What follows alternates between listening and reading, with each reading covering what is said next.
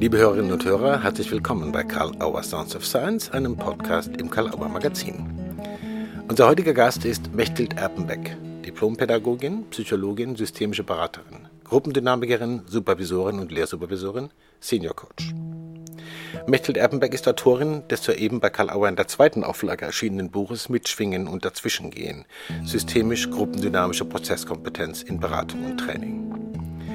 Im letzten Gespräch mit Mechthild Erpenbeck lag der Fokus unter anderem auf Gruppendynamik und der Dramaturgie von Gruppenteam- und Organisationsprozessen. Heute sprechen wir über sehr zentrale, wie häufig unterschätzte oder zu wenig geschätzte Konzepte und Phänomene wie Macht, Konkurrenz und Vertrauen. Sie spielen nicht nur für Beratende und die Entwicklung ihrer Professionalität eine wichtige Rolle, sondern gerade auch für die sozialen Systeme, für die Beratende engagiert sind. Wie entstehen Macht, Konflikte, Konkurrenz und Vertrauen? Wie stehen sie zueinander in Wechselwirkungen? Welche Gefahren gilt es zu erkennen und auch welche großen Potenziale? Viel Spaß im Gespräch mit Mechthild Erpenbeck. Liebe Mechthild Erpenbeck, herzlich willkommen wieder bei Sounds of Science. Ich freue mich, dass du wieder da bist und bereit bist, mit uns ein Gespräch zu führen. Hi. Hallo. Ja. Wir haben vor etwas mehr als einem Jahr ein Gespräch gehabt, äh, anlässlich der Neuerscheinung deines zweiten Buchs bei uns Mitschwingen und Dazwischengehen. Untertitel Systemisch gruppendynamische Prozesskompetenz in Beratung und Training. Und jetzt treffen wir uns wieder, weil das Buch äh, nach nicht mal also ganz knapp über einem Jahr in die zweite Auflage geht. Was mich nicht wundert, muss ich ganz ehrlich sagen. Aber wir hatten damals äh, ausführlicher auch über deine Hintergründe als Dramaturgin, Regisseurin gesprochen, die ja da auch einfließen in deine deine ganzen Konzepte, deine Erfahrungen, deine Prozessführung, wenn ich das so nennen darf. Genau. Äh, jetzt ist, wie gesagt, das erste Buch ist, glaube ich, in der fünften Auflage, das ist jetzt gleich schon wieder der zweiten. Ja. Es wird ein Bedarf getroffen. Was würdest du denn so knapp sagen, bezogen auf die Bedarfe, die es in Beratung und Training gibt? Was hast du besonders getroffen? Na, erstmal freut es mich natürlich, dass es so ist, logischerweise, hm. weil auch ich schreibe ja aus meiner Praxis heraus. Ja. ja. Und äh, es ist tatsächlich so, dass mir äh, dass mich viele Kolleginnen und Kollegen ansprechen oder mir per Mail ähm, schreiben, dass sie das sehr erhellend findet, dass sich für sie auf diese Weise, also durch das Lesen des Buches, ähm, viel erklären lässt. Also Phänomene, die sie kennen und mhm. wirklich kennen aus der Arbeit mit Gruppen und Teams, die äh, beschreibbar sind ähm, mittlerweile, aber irgendwie letztendlich immer noch unterm Radar laufen. Mhm. Und, äh, das gilt wirklich für die Beratungsarbeit in Teams, in, mit äh, Gruppen von Führungskräften, das gilt in Ausbildungsgruppen ähm, eigentlich überall. Und ich freue mich, dass das Schreiben am Buch auch dazu geführt hat, dass ich äh, mittlerweile eine ganze Reihe von Kolleginnen und Kollegen, die ausbilden oder die im Feld arbeiten, supervidiere im Hinblick auf äh, gruppendynamische Fragen hin. Das macht einfach große Freude, also mit ähm, klugen, gut ausgebildeten Leuten einfach diesen Aspekt zu betrachten. Mhm. Mhm. Super. Also ich kann das auch teilen. Ich bin ja viel auf Tagungen unterwegs und wenn ich dann so Gesprächen lausche oder Empfehlungstalks zuhöre, dann kommt es auch immer das Thema, aha, jetzt habe ich das irgendwie mal auf den Punkt gebracht gekriegt. Ja. Mhm. Genau. Ich will heute auf äh, sozusagen drei, vier Themen eingehen, beziehungsweise dich dazu einladen, darüber dir Gedanken zu machen und zu sprechen. Das eine ist äh, das Thema Haltung, damit würde ich gerne ansteigen und das kann ich jetzt schon verraten. Ich würde gerne über Macht, Konkurrenz und Vertrauen sprechen. Dicke Dinger. Aber ja, wirklich. Aber fangen wir mal mit, äh, mit dem Thema Haltung an. Das, der Begriff wird ja viel verwendet und im ja. Untertitel deines ersten Buchs Wirksam bei den Kontakt heißt ja sogar ganz dezidiert die systemische Haltung im Coaching. Und äh, das ist auch was, was viele interessiert. Und aber es, es, haben auch viele im Munde. Man hat manchmal den Eindruck, irgendwie, weiß nicht, da wird viel reklamiert, der Begriff. Es scheint um was Inneres zu gehen, wo auch immer das ist. Teilst du den Eindruck? Und äh, ganz konkret gefragt, wie kann man denn Haltung beobachten oder besprechbar machen? Wie kann man sie lernen? Ja, der Mann fragt gleich die schwierigen Dinge. naja. Also ja, also Haltung ist insofern etwas Inneres, als es sich dabei um eingenommene Perspektiven handelt, um die Aufmerksamkeitsfokussierung und Werteorientierung. Das Hm. sind Vorgänge im Gehirn, schlicht und ergreifend. Und das Gehirn ist, wie wir wissen, innen im Körper. Insofern ist Das es, ist bei mir auch so, ja, glaube ich. insofern ist es wirklich einfach etwas Inneres. Und ich bin da nach wie vor bei Otto Scharmer ähm, mit seinem Der Erfolg einer Intervention hängt von der inneren Verfasstheit des Intervenierenden ab. Mhm. Zitiert auch nur Bill O'Brien, aber man schreibt es ihm sehr zu, weil er aus dieser Erkenntnis auch viel schöpft äh, in seiner Arbeit. Mhm. So, also das erstmal zum Inneren ähm, der, der, der Haltung. Gruppendynamik Mhm. zu verstehen heißt also auch immer in meinen Realitätskonstruktionen und damit bei meinen interventionsleitenden Ideen das komplexe Zusammenspiel von sozialen und psychischen Systemen, die sich gegenseitig umwelten sind, im Blick zu haben, um Hm. es mal zu versuchen, ordentlich systemisch aufzusagen. Also Haltung zum Lernen. Haltung lernt sich immer. Sie ist sowas wie eine wesentliche Kompetenz systemischen Arbeitens. Mhm. Jede Haltung oder Einstellung bildet sich durch Erfahrungen und Wissen. Also kann sie auch weiterentwickelt werden, Mhm. beziehungsweise verändert werden, wenn man so Mhm. will. Mein lieber Namensvetter und entfernter Verwandter John Erpenbeck hat es, das habe ich äh, vor vielen Jahren mal in einem Vortrag gehört von ihm und es begleitet mich seitdem sehr. Er spricht über Kompetenzen und sagt, Kompetenzen und Haltung, systemische Haltung verstehe ich als eine Kompetenz. Kompetenzen werden durch Wissen fundiert, durch Werte konstituiert, durch Erfahrungen konsolidiert und durch Fähigkeiten disponiert. Mhm. So ungefähr könnte man die Sache beschreiben. Und das zeigt auch schon, wie komplex die Sache ist. Ja, Mhm. das hat einfach mit vielem zu tun. Haltung, die, die findet man nicht durch einen äh, zweitägigen Kurs und dann hat Ja. man, sondern sie hat eine lange Geschichte und sie muss gepflegt werden und man muss sich immer drum kümmern. Mhm. Also ist Haltung, äh, frage ich nochmal so nach, auch reflexionsempfänglich beziehungsweise sogar notwendig? Äh, also ist, ist, ist auch was, was man, ich sage jetzt mal das Wort kognitiv zugänglich machen kann im Sinne von Reflexionsangeboten dazu. Was ist jetzt, wie beobachte ich mich selber und wie lasse ich mich beobachten? Kann man das so sagen? Auch? Absolut, exakt, genau so. Und die erste Mhm. Kompetenz, das habe ich ja in meinem ersten Buch auch flammend vertreten, Mhm. ist die Fähigkeit zur Selbstreflexion. Also rauszukriegen, warum habe ich eigentlich an dieser Stelle wie interveniert? Mhm. Aufgrund von welchen Annahmen, Realitätskonstruktionen und aufgrund welcher Haltung, die ich zum Thema habe. Mhm. Also das immer wieder zu reflektieren, das mache ich heute noch jeden Tag und Mhm. halte das für eine unglaublich wichtige äh, Pflege Mhm. Mhm. unseres Tuns. Mhm. Ich darf dir einfach mal so sagen, ich bin jetzt einfach so verdienstvoll, dass da so klare äh, Formulierungen oder Vok Vokabulare kommen, die das ein bisschen äh, entnebeln, wie es vielleicht manchmal auch verwendet wird. Vielleicht bin ich da ungerecht anderen gegenüber, mag sein. ähm, okay, ko- kommen wir zu dem Dreisprung. Äh, Macht, Konkurrenz, Vertrauen. Das sind ja in dem zweiten Teil deines zweiten Buchs jetzt, das jetzt gerade, äh, wie gesagt, in der Neuauflage ist, ähm, oder schon da, sind das drei Kapitel. Hast du dich diesen, diesen Themen gewidmet und es scheint ja was zu sein, was offensichtlich äh, ja, immer wieder erlebt wird, wichtig ist, aber so ein bisschen, wie du gesagt hast, unterm Radar. Ja? Also Ja, fangen wir mal mit Macht an. Hat, das hast du auch konzidiert im Buch, äh, häufig einen schlechten Ruf. Und dein Reframing-Vorschlag äh, geht dahin, äh, vor allen Dingen äh, auf Erfahrung zu gehen, zum Beispiel in Gruppen. genau. Wie thematisiert sich, wenn man das so sagen kann, Macht in Gruppen, in Organisations- und Beratungsprozessen und worauf muss man dann als Beratende achten, damit eben daraus was Nützliches wird? Frage ich mal so. Ja, es ist wirklich ein großes Thema. Ja, ja, Also klar. Mhm. ähm, Ich schaue Aber mal, man was muss auch nachlesen, Entschuldigung, natürlich, klar. Ja, äh, das sollte man allemal tun. Ich versuche einfach mal ein paar Schlaglichter drauf zu werfen. Jetzt, Ja, ja. tatsächlich ist es so, dass ich glaube, sich mit Macht zu beschäftigen, gehört für Beratende sozusagen zur ersten Bürgerpflicht. Hm? Macht aus meiner Sicht ist im Grunde überall. In jedem zwischenmenschlichen Kontakt geht es auch um Macht. In jedem, in jedem sozialen System wird Macht verhandelt. Und das lässt sich in der Arbeit mit Gruppen hervorragend beobachten, eigentlich am besten. Egal ob in Teams, offenen Seminaren oder Ausbildungsgruppen. Wie dort Macht prozessiert, zeigt sich in vollster Schönheit.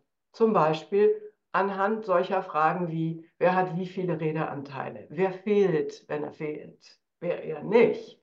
Wer wird reflexhaft angeschaut, wenn eine wichtige Frage offen ist? Mhm. Na, gucken alle hin. Reflexhaft. Wer darf ungestraft Kritik an anderen üben? Wer darf Handlungslosungen ausgeben? Wem wird widersprochen, wem er nicht? Wer darf ausladende Positionen einnehmen? Körperlich zum Beispiel. Wer darf ausladende Pausen machen beim, Spre beim Sprechen? Wer wird bei jeder Pause eher gleich unterbrochen? Auf wen wird sich am meisten von den anderen bezogen und so weiter und so fort.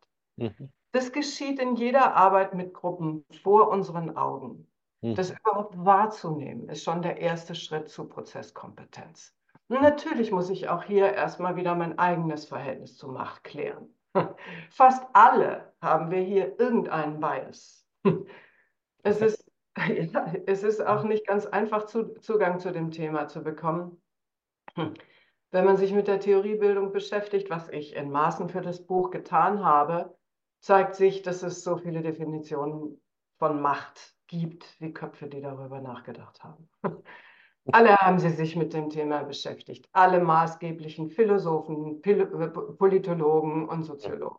Mhm. Von den alten Griechen angefangen über Max Weber natürlich, Hannah Arendt, Mhm. Mhm. nicht ganz wichtig, Mhm. Ja. zu Michel Foucault, Niklas Luhmann und Byung-Chul Han, dem, dem äh, koreanisch-deutschen Philosophen, um nur einige zu nennen. Ich habe im Buch sowas wie einen kurzen ideengeschichtlichen Abriss gegeben, glaube ich.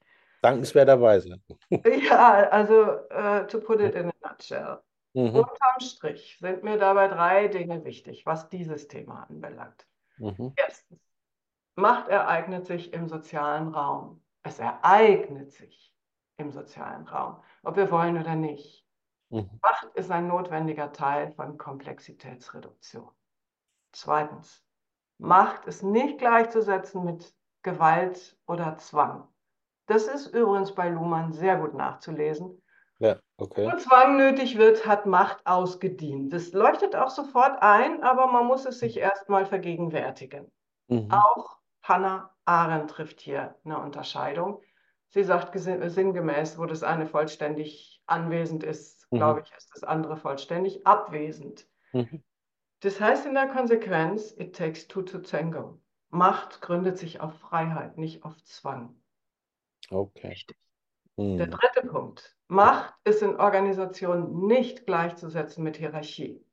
Hierarchie ordnet Einflussmöglichkeiten und Entscheidungsprämissen. Mehr nicht. Wenn ich die altgediente Linienhierarchie abschaffe, habe ich damit noch lange nicht Macht ausgelöscht. Das Mhm. haben übrigens viele Apologeten des New Organizing noch nicht so recht verstanden. Mhm. Das sind die drei wichtigsten Punkte, die mir zu diesem Thema kommen, Mhm. äh, an denen mir wirklich auch liegt, dass sie verstanden werden. Und Mhm. mein Rat an uns alle im Feld der Beratung heißt zusammengefasst, gefasst, ähm, Macht enttabuisieren, als etwas Notwendiges und Ordnendes begreifen und verstehen. Mhm. Achtung, Merkel, rot umrandetes Kästchen.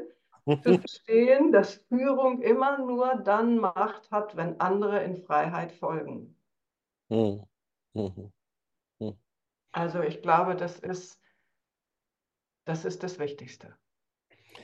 Ich habe das Kästchen förmlich gesehen. Also ich hatte sozusagen so, so einen Highlighting-Stift selber bei mir so im Kopf. Äh, Das ist das Schöne an so Interviews, dass man dann immer zurückspulen kann und sich das noch zehnmal anhören kann, bis man es verstanden hat, sozusagen, was, was da für eine, für für eine Wichtigkeit drinsteckt. Man kann, du hast ja auch viele Beispiele, dankenswerterweise, wo man Genau. ein bisschen nachgucken kann, was bedeutet es, wenn man das so ernst nimmt, äh, was kriegt man in die Beobachtung, respektive in vielleicht Ideen zu, nennen wir es Interventionen oder zu Steuerungen. Ja. Okay, also ich will jetzt gar nicht auf das Thema Augenhöhe eingehen. Das ist ja auch immer so eine Sache, wo man dann da gucken kann, was wird da übersehen, gegebenenfalls. Aber gehen wir mal direkt zur Konkurrenz äh, von dem Thema Macht. Das, äh, die kommt ja rufmäßig auch nicht viel besser weg als Macht oft. Es scheint aber, wenn ich dich richtig verstanden habe, aus genauso guten Gründen irgendwie auch was Unvermeidbares zu sein oder was halt immer wieder passiert. Du hast dich entschieden, das im Buch in, im, im Raum von äh, Gender zu thematisieren. Mhm. Ähm, wie, wie hilft das, wenn man das jetzt, die, diesen, diesen, diesen Aufmerksamkeitsfokus mitmacht, äh, dass man sich in Beratungsprozessen bezogen auf Konkurrenz gut sortieren kann in der Beobachtung? Und auch Mhm. die eigene Professionalisierung, da hast du ja auch einiges zu gesagt, als Beratungsperson, da kommt man nicht raus. Ne? Mhm. Mhm.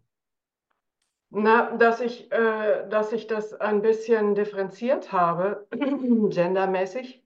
Mhm. Das hängt damit zusammen, dass ich schon, ich würde fast sagen, seit Jahrzehnten zum Thema Konkurrenz unter Frauen, zwischen Frauen, ähm, gearbeitet und gedacht und auch geschrieben habe. Mhm. Ja. Ähm, aber gehen wir nochmal zurück. Also, um offen und wertschätzend mit Konkurrenz umgehen zu können, muss man erstmal Macht aus der Dämonenecke geholt Ja. haben, sagen wir mal so. Mhm. Das heißt, wenn überall im sozialen Raum Macht ausgehandelt wird, wie ich gesagt habe, dann Mhm. entsteht das, was wir Konkurrenz nennen, zwangsläufig. Hm? Mhm. Mhm. Und ja, auch hier gilt, man kann sie nicht abschaffen, sondern nur möglichst gedeihlich damit umgehen. Mhm. Und damit haben es traditionell Frauen in der Tat schwerer als Männer. Bei, Okay. Männer, bei Männern wird Konkurrenz immer eher als leistungsorientiert, powervoll, kompetitiv wahrgenommen oder konstruiert. Bei Frauen sind ganz ähnliche Verhaltensweisen gleich Zickenkriege und Stutenbissigkeit. Also ich mache es mal ein bisschen pointiert. Ja, ja. Mhm. Hier, also wirklich bei diesem Thema kennen die abwertenden Reflexe in den Realitätskonstruktionen echt keine Grenzen. Aber das ist ein besonderes Thema. Ähm, es hilft insgesamt tatsächlich zuweilen ein Blick auf das sportliche Verständnis von Konkurrenz und Wettbewerb. Konkurrere heißt eigentlich zusammenlaufen, strömen, von allen Seiten herbeieilen. Das Mhm. scheint mir wirklich ein brauchbares Bild zu sein. Mhm. Macht und Konkurrenz sind apostrophiert ihrem Wesen nach äh, weder schlecht noch gut. Sie ereignen sich zwangsläufig in jedem sozialen System. Mhm. Ausschlaggebend für uns beraten ist dabei eigentlich nur, welche Auswirkungen die jeweils gewählte Form auf den Kontext hat. Mhm. Dahin zu gucken ist wichtig. Was wird hier prozessiert? Was hat es für Konsequenzen äh, innerhalb des sozialen Systems? Mhm. Mhm. Mhm. Das vielleicht mal in Kürze dazu. Ja, vielen Dank. Also ich finde auch so, dass du die Schleife nochmal gemacht hast, über das Thema Macht zu äh, dem Thema Konkurrenz zu kommen, respektive das in, soll ich sagen, Beziehung zu sehen und äh, in sich selbst in- ineinander entfaltend, ja. Hm. Genau. Mhm. Also ich denke, bei vielen Hörerinnen und Hörern und Leserinnen und Lesern wird es so sein wie bei mir, gehen sofort innere Beobachtungskammern los und äh, in der nächsten Situation habe ich das jetzt wieder dabei, um drauf zu gucken. Danke. Drittes Thema, was ich äh, dich bitten wollte anzuschauen, ist Vertrauen. Auch da gibt es ein äh, Kapitel dazu in dem Buch. Ja. Und da, da sieht es ja jetzt wieder so aus, wie wenn das irgendwie so, äh, ach, das ist doch das Schöne von allem, wenn man so Vertrauen. Aber ich, ich will auch, also, wenn dir schon was einfällt oder du was loswerden willst, unterbrich mich gerne, ist kein Problem. Okay, aber dann, dann frage ich, also du schreibst an einer Stelle, Vertrauen klärt die Beziehung zwischen Risiko und Handeln. Damit würde ich gerne anfangen, wie das zu verstehen ist. Natürlich kann man auch das ausführlich nachlesen, aber vielleicht ein paar Sätze dazu.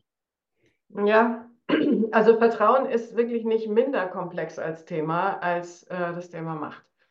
Und ähm, mit Bedacht habe ich sie gewählt und ich glaube auch irgendwie ähm, hintereinander oder voreinander Mhm. im Buch äh, verhandelt. Mhm. Ähm, auch ich musste darüber erstmal mich selber ähm, schlau machen, zum einen logischerweise und zum anderen auch immer schauen, wie schaue ich eigentlich drauf, wie bin ich diesbezüglich eigentlich aufgestellt. Mhm. Nun ja, und ähm, es bleibt nicht, äh, das Thema bleibt nicht ohne die Notwendigkeit, sich auch hier ein bisschen mit der Theoriebildung zu beschäftigen. Und da stolpert man natürlich sofort über das über den Klassiker zum Thema von Luhmann eben und über ja. den darin stehenden und viel zitierten äh, Satz, man könne nicht einmal am Morgen das Bett verlassen ohne Vertrauen. Ja, wenn ich zum Bäcker gehe, vertraue ich darauf, dass mich im Straßenverkehr kein Amokfahrer tötet. Mhm. Und ich gehe mit Vertrauen davon aus, dass, dass äh, beim Bäcker niemand die Brote in den Regalen vergiftet hat. Ja? Insofern klärt Vertrauen das Verhältnis zwischen Risiko und Handeln. Mhm. ich bei immer und ständig vorhandenem Risiko entscheide, wann ich was tue und wann ich was lasse.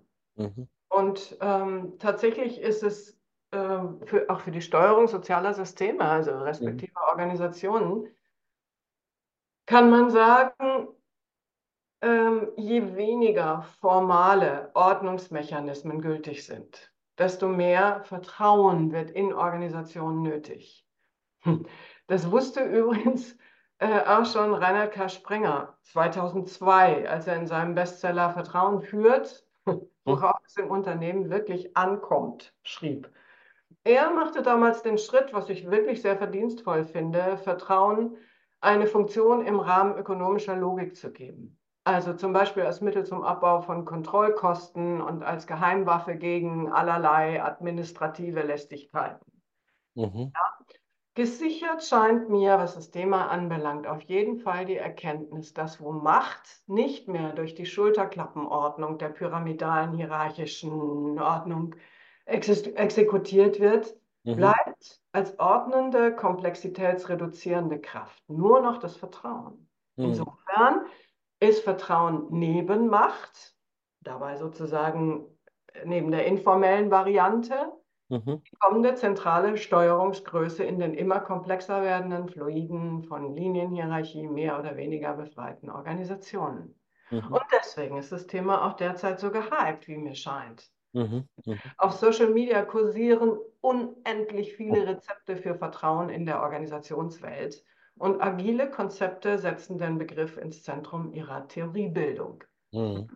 Insofern äh, halte ich auch die, sagen wir, die, die, ähm, der, der, den Abgleich oder die Balance zwischen dem, wie Macht und Vertrauen in einer Organisation prozessiert wird, wie sie sich abbildet in Strukturen, für tatsächlich ein zentrales Thema.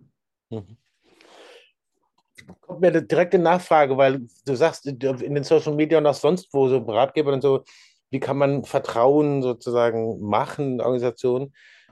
Ich höre das auch so ein kleines bisschen als, ein, als eine Art von Spannung, Widerspruch, vielleicht ja. Paradoxie, dass man sagt, äh, Vertrauen, wenn du sagst, wie ich das gehört habe, Vertrauen geht an die Stelle, wo sozusagen weniger formalisierte äh, Strukturvorgaben ja. da sind. Und wenn man jetzt Vertrauen wieder sozusagen in eine Art von Formalstruktur bringen will, das ist doch ein bisschen spannungsvoll, oder?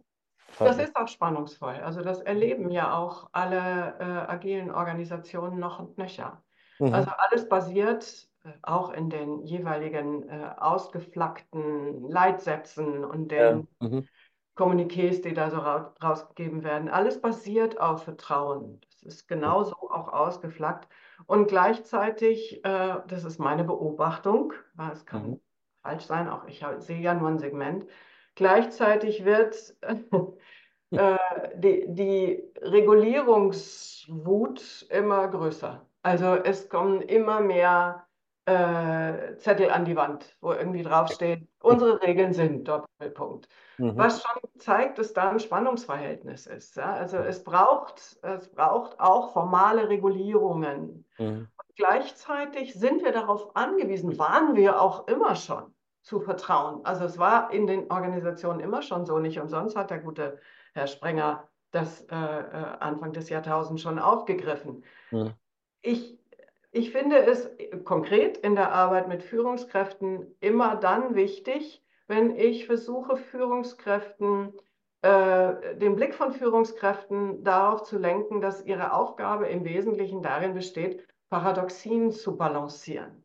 Mhm. Es gibt keine Entscheidungen, die sicher sind. Die gibt es einfach nicht. Das mhm. heißt, notwendigerweise müssen sie auch auf sich selber vertrauen, mal ganz blöd, ja, dass sie die richtige Entscheidung treffen, als auch müssen alle äh, in der Organisation mit Vertrauen umgehen. Weil ja. es gibt keine Möglichkeit, äh, das, was Führungskräfte immer denken, tun zu müssen, mh, Entscheidungen zu treffen, die richtig sind, ähm, äh, Widersprüche aufzulösen. Die gibt es nicht. Es gibt nur die Möglichkeit, in Vertrauen Paradoxien zu balancieren. Hm. Starkes Statement. Also resoniert auch viel. Mir, mir fällt das Beispiel ein ganz Sponsor-Beispiel bei unserer Kongressbuchhandlung, die wir ja auch betreiben. Äh, geben wir den Leuten die Möglichkeit, einfach Bücher mitzunehmen und die schreiben drauf, welche Bücher und geben ihre Adresse und unten drunter steht, Vertrauen ist gut. Obwohl wissend, äh, dass das ja. ein Marketing-Spruch ist auch, zu sagen, wir haben gar keine andere Wahl. ja, äh, so ist es Ne? Mhm, ja, und auch hier gilt wieder bewusstes Umgehen damit. Mhm, mhm, Sich gewahr werden, dass das, eine, dass das ein kostbares Gut ist. Mhm, ja. ja. was wir haben, was wir miteinander teilen können. Mhm. Und wie bei allem ist es eine Frage des Balancierens. Also zu viel davon kann irgendwie ins Auge gehen, mhm. und zu wenig davon auch. So herausfordernd ist dann auch zu beobachten. Auch da verweise ich gerne wirklich auf die Beispiele, die du hast, die immer wunderbar illustrieren, wieso das so wichtig ist, sich darüber so sortiert Gedanken zu machen. Ich habe noch einen Punkt, du musst nicht darauf eingehen, aber ich probiere es einfach. äh, mitschwingen und dazwischen gehen, als ich das jetzt wieder in der Hand hatte in der neuen Auflage, habe ich gedacht, naja, die zwei äh, Verben, die kriegen für mich eine neue, neue Note, neue Farbe ähm, angesichts der Kontexte, in denen wir gerade sind. Äh, gut, es geht bei dir um Beratung und Training und um Gruppen und Teams und Organisationen. Trotzdem, wie politisch ist Beratung oder wie politisch darf sie sein oder wie kommen politische Kontexte in Beratung hinein? Was geht man damit um? Ich weiß, es ist ein großes Thema auch und vielleicht auch ein brisantes, aber ich frage einfach mal. Ja, noch ein großes Thema sozusagen. Ja, da haben wir. Und wirklich auch eines, worüber ich mir in diesen Gedanken, in, diese, in diesen Zeiten viele Gedanken gemacht habe. Mhm. Auf die Idee, dass mein Titel da auch was äh, anklingen lässt, bin ich noch nicht gekommen. Aber das ist ich, jetzt passiert, genau. aber ich verstehe, was du damit meinst, natürlich. Mhm. Mhm. mhm. Also ich, ich kann es ja mal einfach versuchen in ein paar Sätzen. Es wird immer unvollständig bleiben, zumal ich äh, einfach selber auch nicht viel weiß im Moment. Also Mhm. Das, Gefühl, immer in Unsicherheit zu sein, weil ich, ich, ich mich informiere und höre hierhin und dorthin und bin mal hier und dort innerlich. Das ist, glaube ich, für mich ebenso schwer auszuhalten wie für viele andere Zeitgenossen und Zeitgenossinnen. Mhm. Aber also was Beratung anbelangt, ist, glaube ich, zu sagen, dass Beratung immer eingebunden ist in Politisches. Und das heißt im Grunde genommen in Macht. Darüber habe ich vorhin auch schon gesprochen. Ja, ja. Mhm. ja? Mhm. Also darüber dürfen wir uns, äh, müssen wir uns im Klaren sein, bei aller Neutralität und Allparteilichkeit und aller Augenhöhe, um das mal aufzugreifen von vorhin. Mhm. Da dürfen wir uns einfach nichts vormachen. Es ist so. Wir können uns nur im heißen Bemühen bewegen und äh, und auch das ist immer, es rutscht aus der Balance und wir haben es wieder reinzuholen und so weiter und so fort. Es ist eigentlich stets ähm, sagen wir mal, in Bewegung. Mhm. Und aus meiner Sicht, zu deiner Frage, aus meiner Sicht sind wir mit eben jener systemischen Haltung sogar verpflichtet, jederzeit unsere Verfassung, das Gemeinwohl und die Grundrechte im Auge zu behalten. Mhm. Also der demokratischen Ordnung und der Vielfalt verpflichtet zu sein. Mhm. Hm? Denn mhm. ohne diesen Konsens ist alles Beraterische nichts. Außerhalb eines demokratischen Kontextes würden wir mit unserer Haltung von Neutralität, Allparteilichkeit längst einem Berufs Berufsverbot oder Verfolgung unterliegen. Das muss einfach klar sein. Mhm. Ja. Mhm. Und was das derzeitige dramatische Erstarken von Rechtspopulismus und, und Extremismus in vielen Ländern Europas und der Welt anbelangt, echt, ich denke oft, dass zumindest um es zu verstehen, und verstehen heißt nicht billigen, wie wir, wie wir wissen, mhm. äh, um es zu verstehen, genau hier das Wissen aus der gruppendynamischen Forschung eine unheimlich wichtige Rolle spielen kann. Mhm. Schließlich äh, entwickelte sich die Gruppendynamik mit Levins Forschung seiner Zeit aus einem Demo Demokratisierungsimpuls nach dem Zweiten Weltkrieg. Okay. Also hier ist eine Brille äh, uns gegeben, die, mhm. Äh, die ich oft sehr tauglich finde, auch wenn das, was ich dann sehe, ich mich erschreckt und auch wenn ich dann immer noch nicht weiß, was ich machen soll. Also ich habe zum Beispiel unlängst die hervorragende Fernsehdokumentation gesehen. Ich weiß nicht, ob du die gesehen hast. Wir waren in der AfD. Ich habe davon gehört und ich habe einen Trailer gesehen, aber ich habe nicht die ganze Doku gesehen. Mhm. Fantastische Dokumentation. Mhm. Also mich hat wirklich atemlos gemacht, wie, wie deutlich man hier sehen kann, wie sich durch soziale Abschottung sowas wie Groupthink, sagen die Gruppendynamiker dazu, mhm. entwickelt. Mhm. Also gleichgeschaltetes Denken. Mhm. Ja?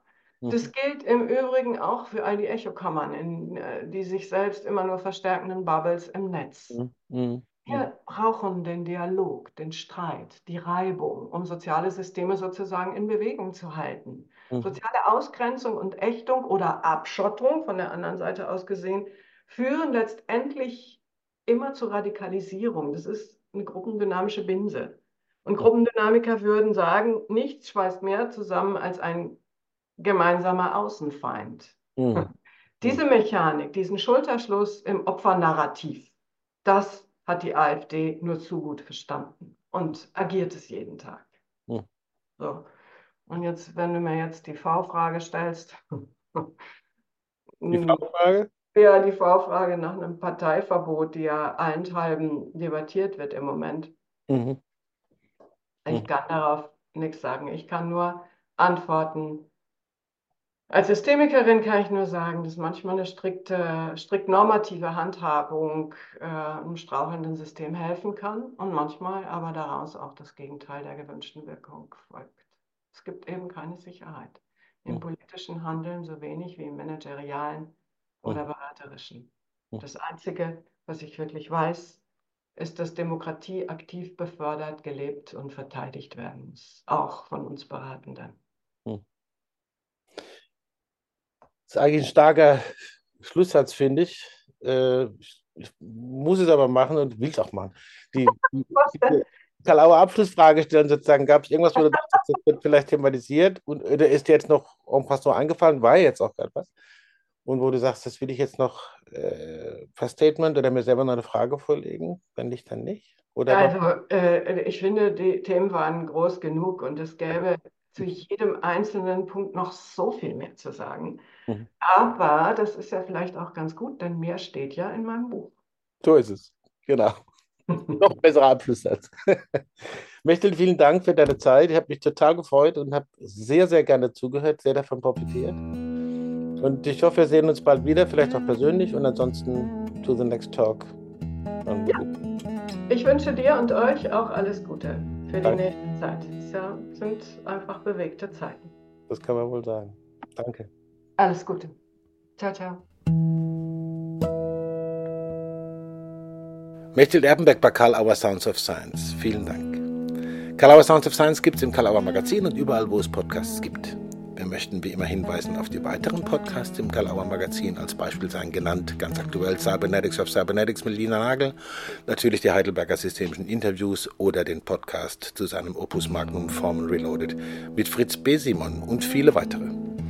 Besuchen Sie auch gerne unsere gesamte Website karl-auer.de, stöbern im Programm mit den aktuellen Neuerscheinungen und im Magazin.